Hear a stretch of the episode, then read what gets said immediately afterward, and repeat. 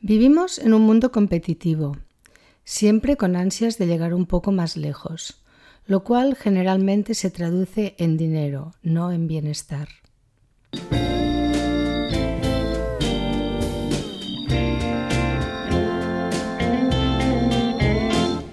Hola, ¿cómo estáis? Soy Josefina Llargués, bienvenidos a mi espacio de salud, un podcast dedicado al bienestar. En el que cada tarde de domingo abordaremos temas relacionados con nuestra salud física y emocional, con una vida más tranquila y sostenible con la ecología y el medio ambiente. Un espacio en el que tampoco faltarán entrevistas a personas que tienen mucho que decir y que aportar en estos ámbitos. Espero que lo disfrutéis. Esta semana nos ha visitado el otoño. El verano ya queda atrás. El suelo se tapiza con hojas anaranjadas. Empezamos a recuperar la ropa de abrigo por si algún día refresca. Es también la época de modificar ligeramente nuestra alimentación y también el momento ideal para recuperar un estilo de vida más tranquilo. Como la naturaleza, el otoño idealmente debería ser una época para llevar una vida más lenta, más slow, menos apresurada. Pero claro, una cosa son las estaciones y otra bien distinta es el estilo de vida de la mayoría de habitantes de las grandes ciudades, sea cual sea la época del año que marque el calendario.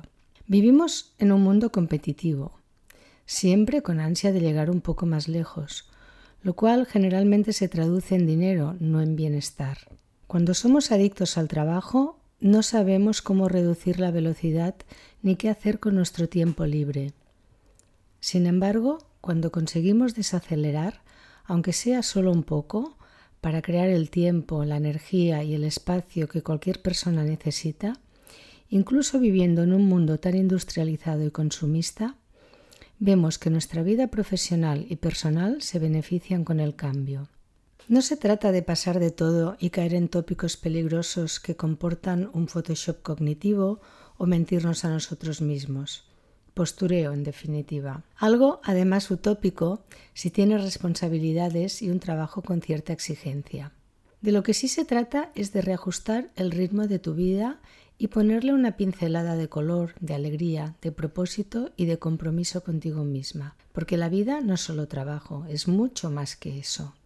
Si no te apetece, tampoco es necesario pasar más tiempo teniendo una vida social activa que comporte reunirte semanalmente con un grupo o inscribirte en un gimnasio al que después quizá buscarás mil excusas para no ir, o a una clase de cocina, o a patinar, o hacer marcha nórdica. Al final, aunque sean cosas placenteras, si sobrecargas el tiempo libre que has recuperado con otras obligaciones, seguirás en las mismas. Simplemente cambiará el escenario. Si por el contrario te apetece tener toda esta actividad y te aporta bienestar, habrás conseguido tu objetivo. Bien, ¿Cómo podemos adoptar una vida más lenta? En primer lugar, es importante pensar en algo que te encante hacer. Todas las personas tenemos algo que nos gusta y cuando estamos inmersos en ello el tiempo pasa volando. Nos sentimos llenos de energía, felices y absolutamente recompensados. Posiblemente hay algo con lo que solías disfrutar, pero que por obligaciones has dejado de practicar. Piensa también en aquellas cosas que ya haces pero a las que si tuvieses más tiempo les dedicarías más atención. No tiene por qué comportar una actividad frenética. Quizá tengas ganas de leer, de escribir, de pintar, de meditar, de pasear. Por otro lado, si hay cosas de tu día a día que te roban todo tu tiempo libre, quizá puedes buscar la forma de delegarlas en alguna otra persona e invertir ese tiempo en ti. ¿Has pensado en llevar una vida más acorde con los ritmos estacionales? Observa la sabiduría de la naturaleza. En otoño las hojas de los árboles caen, pero el árbol sigue en pie.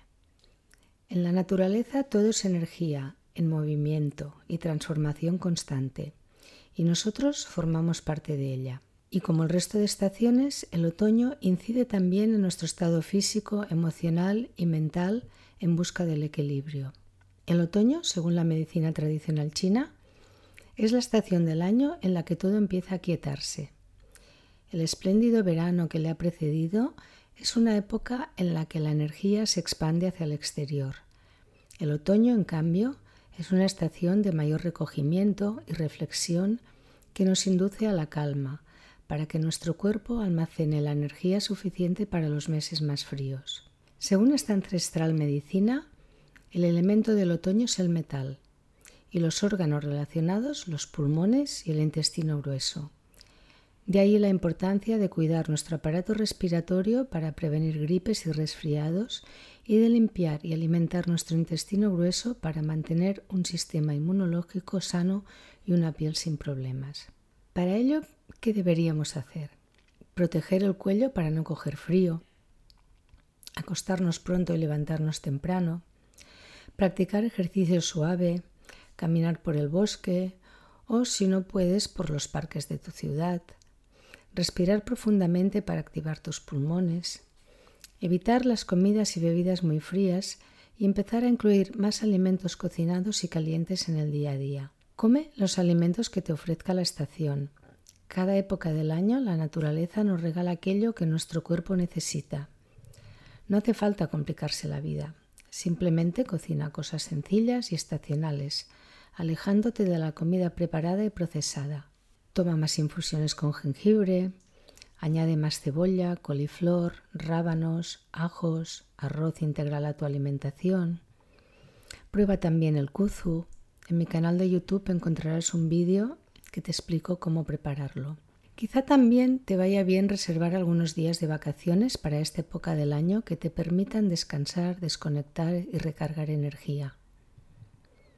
Mientras trabajas, también es importante darte pequeños descansos de 5 o 10 minutos y procura huir del multitasking, centrándote en una cosa detrás de otra.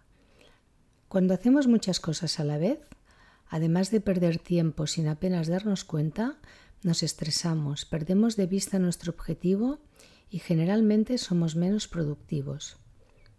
Quizá te sirva agrupar tareas o actividades similares con pequeños descansos entre ellas para tomar un té, realizar algunos estiramientos, respiraciones profundas.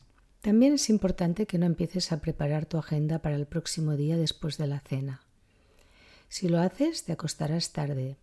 Quizá te genere nerviosismo pensar en todo lo que debes hacer al día siguiente. Y además, si no duermes las horas suficientes, te levantarás con poco tiempo, estarás cansado, con falta de energía y empezarás el día con mal pie. La eficiencia es importante en la vida, pero también lo es discernir entre excelencia y perfeccionismo. Ser excesivamente perfeccionistas en ocasiones comporta un desgaste energético que no se traduce después en mejores resultados.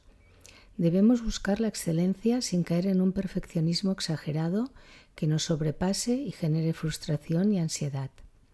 El día tiene 24 horas y nuestra productividad es limitada, con lo cual debemos aprender a gestionar nuestro tiempo de la mejor manera posible para que nos quede espacio para lo que nos aporte felicidad y bienestar. Debemos elegir aquellas tareas de nuestra vida que requieren mayor perfeccionismo y ser buenos artesanos en otras en las que no nos lo podamos permitir. En definitiva, dedicar tiempo a ganar tiempo, no para caer en la mediocridad, sino para vivir con más plenitud nuestra vida. Otro punto a tener en cuenta es no comer en la oficina. Prepárate un tupper con comida saludable, come en el parque, camina un rato, toma el sol y durante tu hora de comida deja tu teléfono en un cajón. No te plantees grandes cambios. Realiza pequeños ajustes diarios para que tu vida sea cada vez más tranquila y más slow. Ello requiere cierta práctica, no nos engañemos, especialmente para aquellas personas que viven al límite y no pueden parar por un simple resfriado. Los anuncios ya se encargan de recordarnos que no podemos bajarnos del tren del estrés, ¿verdad? También es importante aprender a decir no y ejercitar nuestro derecho a la pereza cuando lo necesitemos.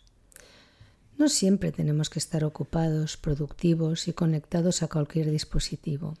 Practica cuando puedas y tu cuerpo te lo pida el dolce far niente. No hacer nada también puede ser un placer en determinadas ocasiones y una excelente forma de introducir en tu rutina momentos de serenidad. Y por último, No descargues aplicaciones para aprender a respirar, a cocinar, un nuevo idioma, a programar, a hacer deporte. ¿Alguna que te interese especialmente? No digo que no, pero en mi opinión los avances tecnológicos no nos ofrecen más tiempo, al contrario. En definitiva, busca pequeños espacios de tiempo para comprometerte plenamente con la vida y con las personas que te importan. Es un buen modo de recargar tu energía para realizar también tu trabajo diario con más ganas y entusiasmo. Te deseo una vida plena, sana y slow, como la que te propongo en mi libro Slow Fast Food, Alimentar el Cuerpo y las Emociones. Hasta la próxima semana.